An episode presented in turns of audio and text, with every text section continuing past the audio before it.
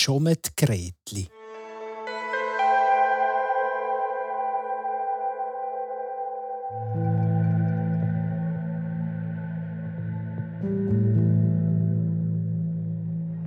Der Schommet ist ein grösseres Stück Wald auf dem Oberstammheimer Berg. Früher war er einmal 322 Jucharten gross. Heute würde man sagen, etwa so gross wie plus minus sechs Fußballfelder. Er geht bis über Kantonsgrenzen in Kanton Thurgau hinein. Und wegen dieser Grenze ist früher um den Schommet gestritten worden.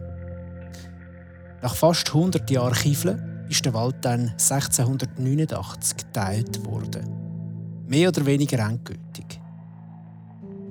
Bei diesen Streitereien sei aber früher schon allerhand diskutiert worden. Im Wald selber gehe ich nämlich das Schommet-Grätli um. Wenn man um Mitternacht durch den Schommet läuft, dann erscheint es einem. Und wenn man das Schommet-Grätli anspricht, kommt man ganz sicher bis am Morgen nicht mehr aus dem Wald raus.